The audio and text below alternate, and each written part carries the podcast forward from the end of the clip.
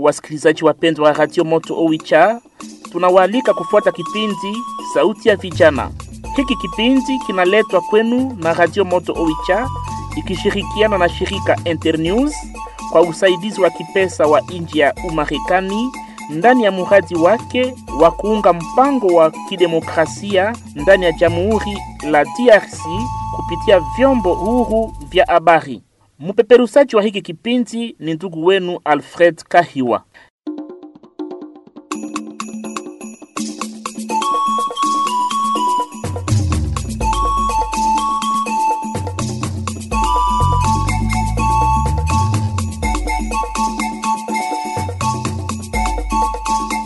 Uchaguzi ulipitika nchini mwetu Jamhuri ya Kidemokrasia ya Kongo.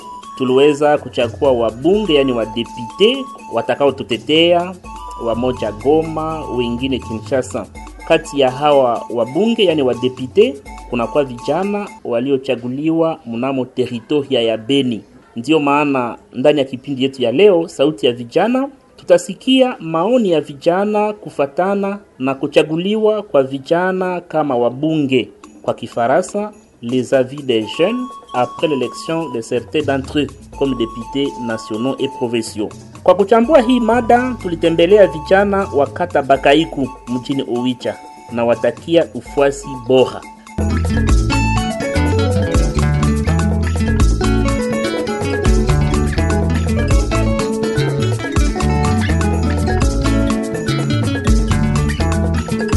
Napatikana ndani ya studio na vijana tano na kila mmoja ataweza kujitambulisha kwa wasikilizaji wetu.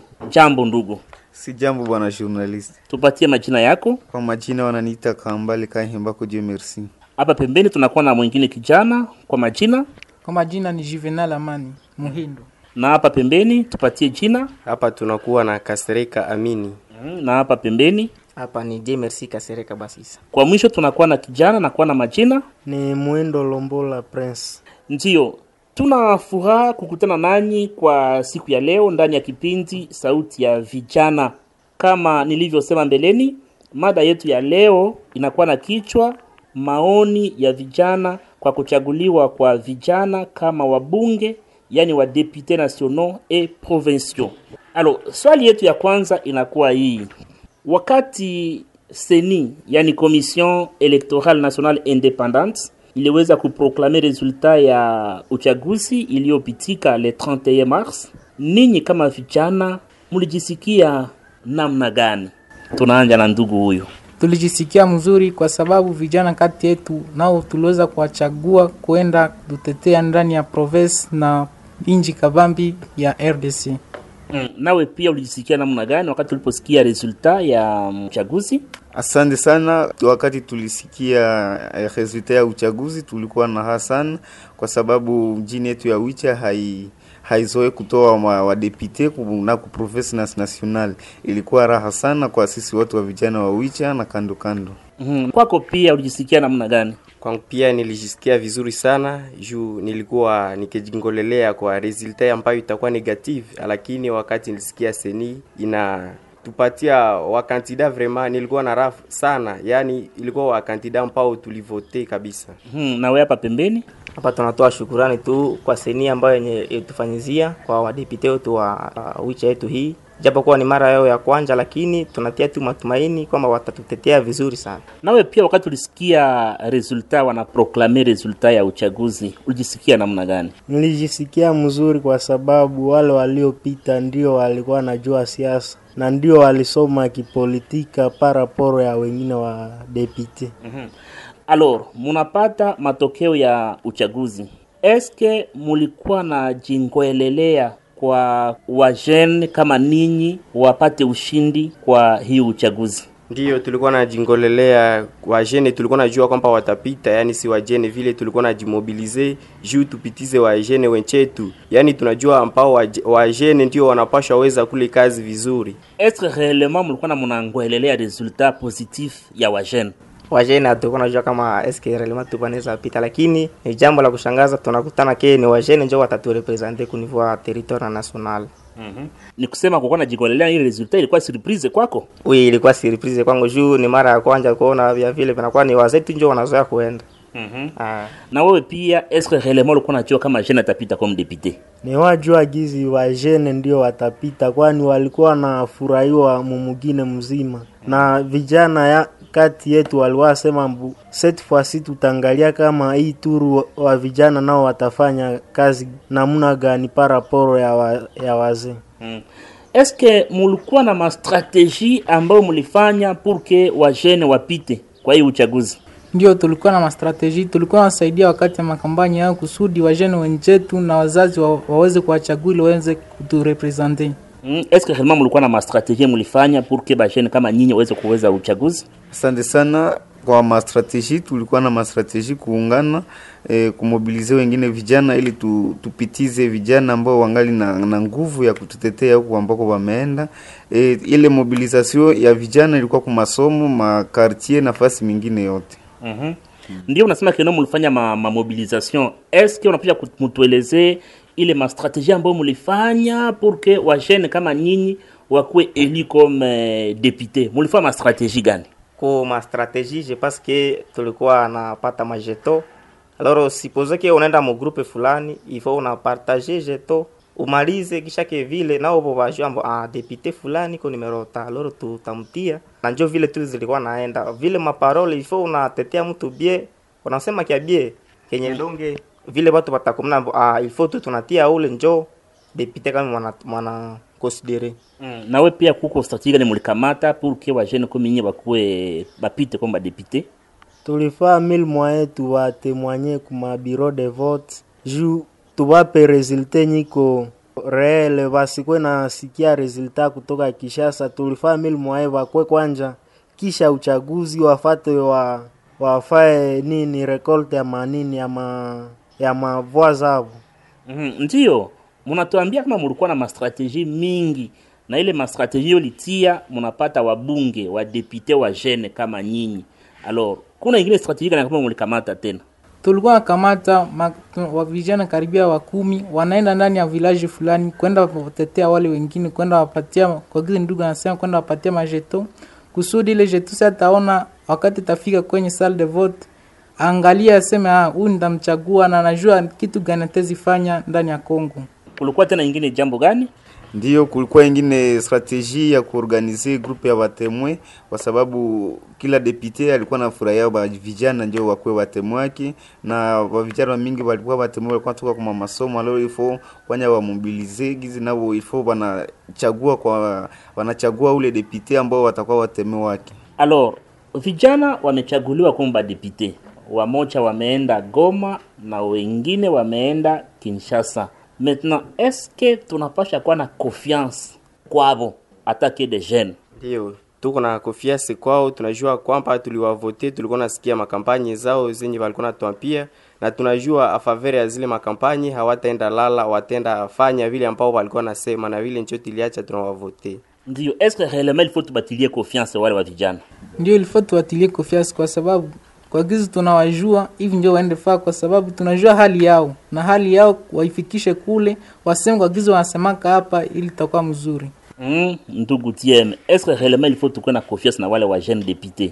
Ndiyo kabisa, ilifo tukuwe na kofiasi na wao wajene ambao wametoka hapa, kwa sababu mbele wakuwe wa depute walikuwa hapa wanajimanifestiaka hapa kusemea population anduka, wale wa- wametoka hapa wanastahili kwenda kutetea kule, kwa sababu matemwanyaji abu wanafaka hapa mbele wakwe wa- wabunge zina watemwanye tuku sirke batena vifaa kule kwenye wameenda na we ndugu hapa pembeni est-ce que réellement il faut tunakuwa na confiance na wa jeune député Oui, il faut tunakuwa na confiance juu senye bamingi wanafika kule wanakwaka sijue namuna kana loro. Basikwe mwa ile kategoria bale basa bale balikuwaka deja bashafika hayo ifo nao banakuwa determine basi monopolize baparole zao ze balikuwa natuambia ndio maintenant question yangu tulisha bachagua si bamepita est-ce que vraiment il faut tunabatilia confiance? Oui, il faut tunabatilia confiance. Juu ulikuwa deja nuko naye confiance? Vote mtu na wana ikufia juu donc pale tulibavote tunake batatutetea vizuri sana na wewe hapa pembeni? Bomi yenye nawaambia tu ba. Hapana. Eske inafaa shie tukwe na confiance navo? Paske tunisha bachagua ndio. Balishapita comme badepute provinciaux badepute nationaux. Balishapita eske inafaa tubatilie confiance ijapokuweko bajene inomba tunawatilia confiance juu iko basuja inomba tunapima kuangalia kama usuja wao wataufikisha wapi ndio unafamia wakati ingine wajene wanadesevoraka batu tulishaka pima wajene mu makazi mbalimbali munabatilia confiance munabavote ndio me wakati munabafikisha munivu fulani me munakuta banafanya kitu yenye haiwezekane. Alors eske nyinyi kumi vijana hamuogope kusema keno wale ambao tulishachagua wamepita kule wanapasha kutudesevoir wakati moya paske watakuwa wanashapata franga mingi wengine wanatoka sana zingine kupori anafika kule kizunguzungu inampitia mingi frangi inakuwa mingi na olie afanye vitu ambaye tulimtumia afanye kule me anafaa tena vitu vyengine. Eske hamuogope ile? Asante kwa kweli hoga haikosake, watezi pita wanabatre kampanye huku trebi, watatufaya vyote. Me kufika kule gizi umesema watakuwa sa depayse, wanaona ce n'est pas important kutetea tena huku, aloro inakuwa kwao peke kule. mm-hmm. na we pia eske hauna ile woga? Hapana, sina ile woga kwa sababu wanasema unakumbuka kwenye utokaka. Wagizi watu wanateseka huku iko kule muraha, wakati anaona wakati anachunguza wagizi alikuwa anateseka huku, anaweza saidia wengine ambavyo wanabakia huku nyuma. donc wewe unajua tu yenye walikuwa na baprometre batavifanya tu Ndio, nina imani mm-hmm. wewe pia eske hauna woga hauna mashaka ndani mwako ndani yangu kunakuwa mashaka kidogo, unajua wajene ambao kabisa wamepita, tunawatilia kofiase kweli, me hampeke kutilia mtu kofiase asa pusa, njoo tunaogopa tu. Tunasema kwanza nao vile waogope Mungu, watende vile ambao walikuwa nasema juu vile tuweze kupavote mwaka mwaka ambazo zinakuja, wakitumika vizuri, tutawavote tena mwaka zinapokuja. mm. nawe pia eske hauna woga ndani ya roho yako woga woga iko lakini tumepima kwanza hatujue kama nao watakuwa saa wengine wale lakini hatuna matumaini kama watatudesevoir mm-hmm. na hapa pembeni woga kwanja haikuwe ya mingi sana kwa sababu wanayua yenye inatutesaka huku kwetu tuliwachagua na tunayua kwa watu wa mugine na wanayua mateso yetu. Alors mi naona ke la plupart d'entre nyie munakuwa na confiance vraiment na vijana ambao mulichagua kama badepute. Alors nilipenda nijue maintenant wakati walikuwa na batre campagne walikuwa na waambia nini? Walikuwa na wapromettre kitu gani hao wa vijana ambao wamekuwa badepute leo? Asante sana. E, kila depute mwenye alikuwa na battre campagne e, pwaki ya kwanza ilikuwa tu kurudisha amani huku kurudisha amani juu batu warudie mashamba yabo, kutetea walimu na bamingi vya mingi be, kwa mfano kura, umeme, maji, ile ndio ilikuwa tu ye wote walikuwa nasema general. mm-hmm. na wewe walikuwa na waprometre kitu gani kwa ngizi ndugu amesema walituprometre augmentation ya teknolojia na amani kwanja, walikuwa sema wataleta watajikaza amani kwanje kuku kwetu, kwa sababu huku tangu zamani tumekosa amani. Mm-hmm. na ndio na hapa walikuwa na waprometre nini hao wa jeune député? Waliwa tuprometre amani na vyengine vyengine me tunayua kwanja yenyiko necessaire kusiko kwanja amani. Apres barealize vyengine kwanja kumbe gouvernement ibarepondre ju tukwe satisfait ku mapromese etu. eske kwanja munajua kazi ya babunge kazi ya badepute paske mtu anabaprometre amani ndiyo me eske depute anakamataka bunduki anaenda piga vita anabambia ndafanya iki na kile eske munajua dabor kazi ya, ya depute depute kazi yake ni nini Ndio tunajua kazi ya depute ni kututetea, mm-hmm. ndiyo ni ile tu. ni ile tu na ingine kazi yake ni nini apare kutetea anafuata anakwata na kazi gani Apare kututetea, anakuwa na kazi ya kuangalia kama tunaishi namna gani. mm-hmm. ndio kunakuwa ingine kazi gani ambayo wanakuwa nayo Ndio wa depute huku wanakuwa na kazi ya kutetea gizi mwe gizi ndugu amesema, na kazi ya kupartisipe kum kumarenio ambao wanaorganize kule ambao wanaita parlement e, na mule ndio atapasha sulinye probleme yako yanatoka me il faut tu fait hivi kule kwa tumetoka viko na problem ya ile ndio kazi yabo ya sana e, wanafaa Mm. Na mwingine sikie nani ingine anatoa ingine kazi ya depute ambaye anakuwa nayo. Ingine kazi ya pari nyenye chasemeka kule. kazi ya depute ni kusema ile maneno nye donge population imetoa juu ya besoin zake donge atexplique mabesoin za population ku niveau ya parlement donge ni kutetea tu Oui. au fait depute anakuwa na kazi tatu yenye nafahamu unajua ya kwanza ni kutetea ndiyo anaturepresente anatetea ya pili anaunda sheria ya tatu anakontrole gouvernement. Kuona kama reelema biko banafatilia ile ambaye walipangilia. Ni ile kazi ambaye wadepute wanakuwa nayo. Bo depute anasema atawaletea huku amani. Munawaza atafanya nini kusudi amani ifike huku ijapokuwa yeye haiko executif. Lui e legislatif anaunda sheria me yeye haexecute. Maintenant atafanya nini pour que ile amani ambayo tunalia huku itokee moi je pense que ataenda onana na ministre wa defense mparlement wakati wataonana naye na ministre wa defense ata ataambia ataambia president nao wanaangalia wakuwa wasoda kusudi waautorize wasoda wapigane vita vizuri. Mm-hmm. naona waza watafanya nini kusudi vitu fulani fulani iweze kupaske depute kusema njua atakia tujenga lalo huku ile haiko kazi yake. Depute ataelabore pla ataandika kisha ataramasi na atangoya majibu kama watafanya kazi siku gani au watarealize apres sijue wapi na wewe pia unaanza watafanya namna gani purke baweze ile yenye bale baprometre nyie Ndiyo, tunawaza walikuwa huku ni watu tulikuwa naishi nao, waliona mashida zetu zote. Tunajua kwamba washaandika na vile tu njo wataenda onesha tu kwa wakubwa kule, na tunajua vitawezekana. Mm, na hapa pembeni ndiyo e, kusudi warudishe amani huku Inafada boro wanajua kusema ndani ya asamble ifo wasikuwa naogopa juu bakiogopa hawatapata wakati ya kusema ke kwetu kwetu fulani iki kitu hakiko alors ifo wanakuwa na najua kusema kwanja juu sa watasema na wengine watakuwa nasikia ah, kweli ifo tuipatie mkubwa wa resoudre ile probleme mbiombio. mbio na mnaweza purke sauti ya, ya watu isikike wafanye wafanye kitu gani? Paske mmoja anapasha asema ndio mepurke ile sauti isikike vizuri inafaa hawa wabunge ambao tulichagua wafanye kitu gani? Inaomba wote wanasaidiana ku yenye yenyiko nesesere ku population ya huku donge wakwe, waungane? Eh. unatasema inafaa waungane? Ni kuungana tu kwa ile jambo ambayo wamekamata kusudi waexpose ku parlement pale enye yenye wameongea ilfo wanaidetoe pale assemble. Alors basha baprometre vitu vya mingi. Tutabafanyia iki na kile na kile kule na ainsi de suite. Maintenant kama hababafanyie ile mafikiri yenu iko nini? Kama habafanye ile ambayo washa baprometre mafikiri yenu ni gani?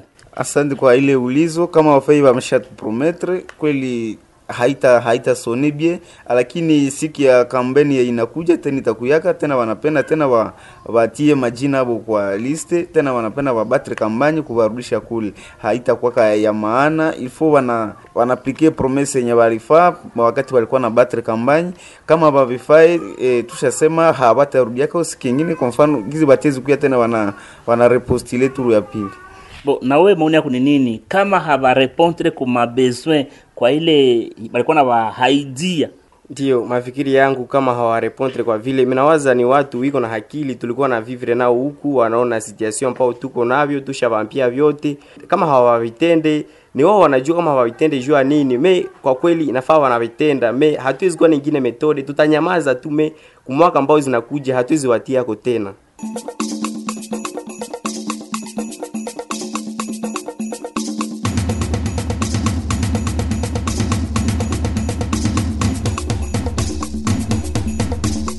Ndio, mnaendelea kufuata kipindi Sauti ya Vijana, na kwa siku ya leo tulitembelea vijana kunako quartier Bakaiku, na kila mmoja iko naleta oni yake kufatana na vijana kuchaguliwa kama wabunge, yani wa député provinciaux na wengine wanakuwa wa député nationaux. Alors nyinyi kama vijana wenjeni wamepita, wamekuwa wa député, sasa mutafanya nini huku kubaz kusudi muweze kusutenir wale wadepute ambao walishaenda huku na kule Sande tutawashinikiza ndani ya maombi kusudi baweze kazi yao vizuri, paske eh, haiko kazi ya mwepesi kusema chimaramwa tunakuwa hapa tunafaiki maramwa wanafata wanakifaa iko tu kubafatanisha maombi na watafaa kazi yao vizuri. Mm. Na hapa pembeni mtafanya kitu gani? mie kwanya ni kuanguraje kuvile ambavyo watakavyo watavitenda na kuwasaidia maombi hizi ndugu anatoa kusema ili waweze kutendesha vile ambavyo tuliwapatia na ambavyo wametenga kule Mtawankuraje namna gani? Kuankuraje, tutakuwa na wapatia mafelicitation kusema hiki kimetende hiki mmekitendesha mnafaa mzuri na kuambia mwendelee kutenda vile vingine ambavyo hamyavitenda ambavyo mlituprometre Mm. Nawe hapa pembeni, namna gani mtasutenire wale wadepite ambao walishapita? Ndio wale wadepute ambao washapita tutawasuteniri tutaendelea tu kuwatia maombi na kuwapatia mainformation ambazo ziko huku juu waendelee kujua marealite ambazo zinaendelea kukua ndani ya mgini. Mm-hmm. Na wewe hapa pembeni? Tutakuwa tu na waombea, lakini maoni yetu tutakuwa na papatia ifo wanakuwa nazifikisha. Na ifo wanakuwa na communique na sie suva juu tukuwe ya collaboration. Mais kama hapakuwa na communique na sie natona sana wanakuwa ba farceur eske mungu na manimero zabo za telefone ah manimero zao aloro pale nje inakuwa savya nguvu. Na wakati hamuko nazo hivi munawaza mutabasutenire namna gani? Mutakuwa a contact nabo namna gani? Bo mimi kwanza niko na nimero zao. Ndio niko na nimero wa Maitre Japon Kankondi na baba wetu Kampale Mati Matie. Alo kisha utafanya nini? Bon nitakuwa naongea nao tu wanakuwa kuma reseaux sociaux kuma wachape tu vile tunaongea nao tu kule kuma wachape tuendelea tu kuongea tu kuwampia mainformation tu. We peke bo hawa wengine ambao hawana manimero zao vile imekuwa ukazio, ntawapa manimero juu nao waendelee kwa naongea nao. Mm, ndio na wewe utafana mna gani vya kusutenire hawa wadepute Mimi ndangalia kama wataleta projet na ntakuwa pre ku appliquer vye batafaa kama wanaturekomande ku respecter si le général et les autres membres de l'armée je vais les respecter et na vyengine vyengine vyote vye tu turekomande niko tayari kuvifaa Mhm, ndio eske hamuone kama c'était important muforme ata ma club hein? parce que pour que bakuwa najua directement que bo tunatafuta jiadresse ku batu fulani ya tel club. Parce que wakati mutakuwa na muko hivi nyie vote en ordre disperse itakuwa nakuwa nguvu abo kukutana nanyi. Eske amukute kama mukaforme ba club itakuwa très facile kwabo ku bacontacter directement? Asante sana, minaona ni vizuri kuforme club ami de Betrenga Ngondi ou de Papa Mat Mathieu, ça sera important kuforme ile club parce que club itakuwa na mwongozi, alors mwongozi atakuwa na kolabore eh, na mbunge ambaye iko ou bien na national. nawe haukute kama vraiment ni important ku créer ma club iko très important parce que utakuwa natoka kama una raporo yako nenda ambia metre wa club chef wa club chef wa club naye atatuma raporo kwenye badepute mm-hmm. nawe unakuwa naoni gani kwa ile jambo? Ndio kuforme maklebe minona inakuwa jambo kabisa yenye iko ya muhimu sana. Inafaa tunaziforme juu na muzile maklebe ambamo tutaona wanatutendea vitu ambavyo tunapenda watutendee. Tutaendelea tu kufanya kampanye yao na wiko kule. Mm-hmm. na hapa mbele nakuwa na ingine ya, ku, ya kuongeza? Kuforme club ni bien lakini surtout vamingi wana desevora kwa watu tunasema tu tunaanja lakini wengine watasema ah, ile ni kujisumbua tu bure mafikiri iko mbalimbali mm-hmm. ah. alors maintenant ko bale baye chapitre ils sont des députés ils sont déjà à Kinshasa les autres sont à Goma alors nyinyi kama vijana munawaomba kitu gani tunaanja hapa sie tunawaomba tu waaplike mapromese yenye walitupaka mbele waende Kishasa na Goma. na hapa pembeni Eh, sie kungambo yetu ifo vanasonje sana surtout ko vajene va masiku surtout vajene va masiku hii viko va vashakuwa va indiscipline vashakunywa vile pombe mingi fo vana assister sana kwa ile ka. Wao unaweza wanapasha lite kwa namna gani? Kukunywa pombe? Kukunya pombe ifo wanasema mu biro yabo sije kama mu parlement yabo assemble kulite contre ma sachet. Mm, donc importation ile mapombe ya kutoka Uganda. wanalite sana kwa ile bora mm-hmm. ah. ndio. Na hapa pembeni? Ndio kwangu yenye mimi napasha sema ni gizi bigi nasema hizi masiku hawapende wakorompi na wakoriptere. Njo vile tu tunawaomba nao vile kule wasikuwe wakorompi wawe wenye watatutetea mambo ambao walikuwa wakisema wakati tulikuwa nao huku. Mm-hmm. na wewe hapa pembeni unawaambia kitu gani? Mie nawambia wanajua mateso ambayo iko wicha sasa wakienda kule wanasahau watu wa wicha na wanakatala kufaa promesi zenye waliwapatia watakuwa na- wamekosea watu wengi sana Mhm. na wewe hapa pia unawaambia wafanye kitu gani? Ndiyo eh, wenzangu wamesema vyote, tuko wa kuwaanguraje wafae mapromese wazirealize gizi wamekuwa nasema huku tutafaa ki na kitu fulani utaifaa, alors tunaba nous les appelons à réaliser ce qu'ils disaient ici. mm -hmm. Est-ce que nyinyi nyote mko mnasoma vizuri? Masomo? Ndio.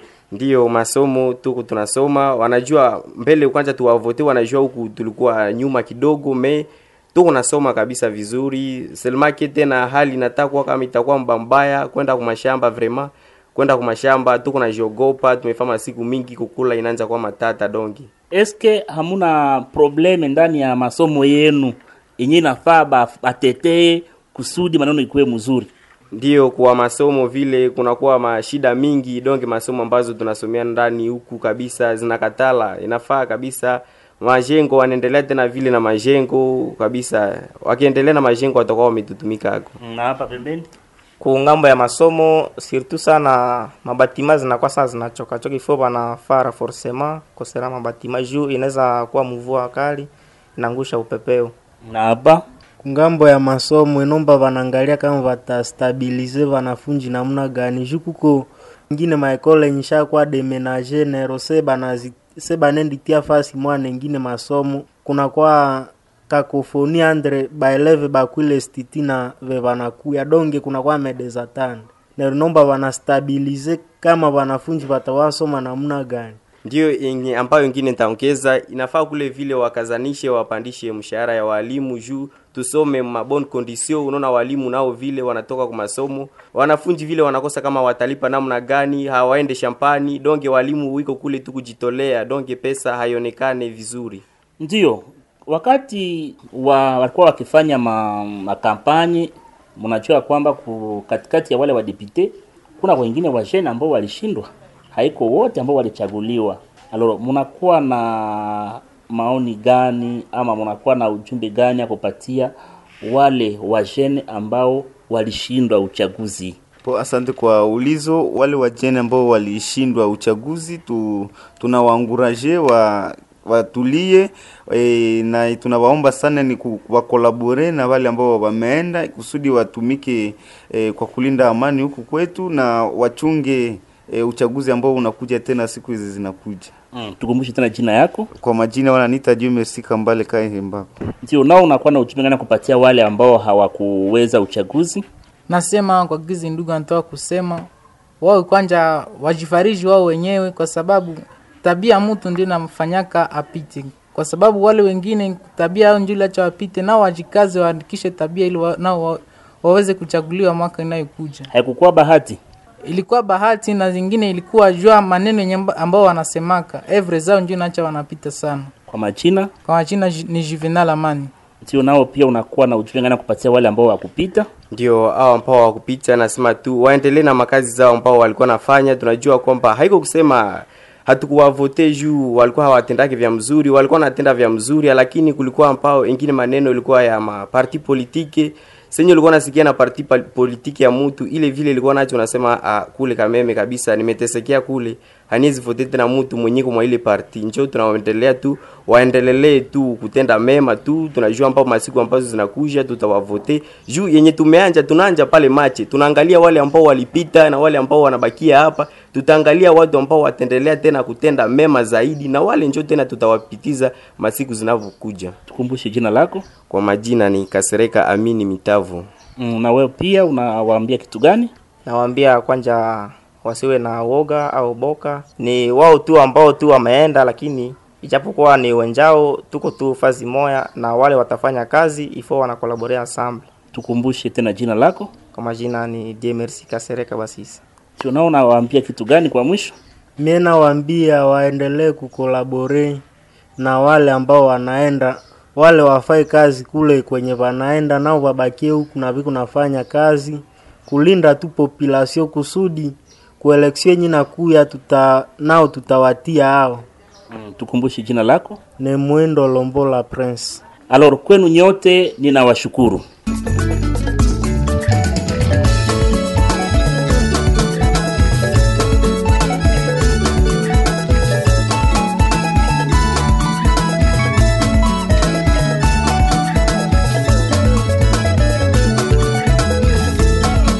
tunafika kwa mwisho wa kipindi Sauti ya Vijana.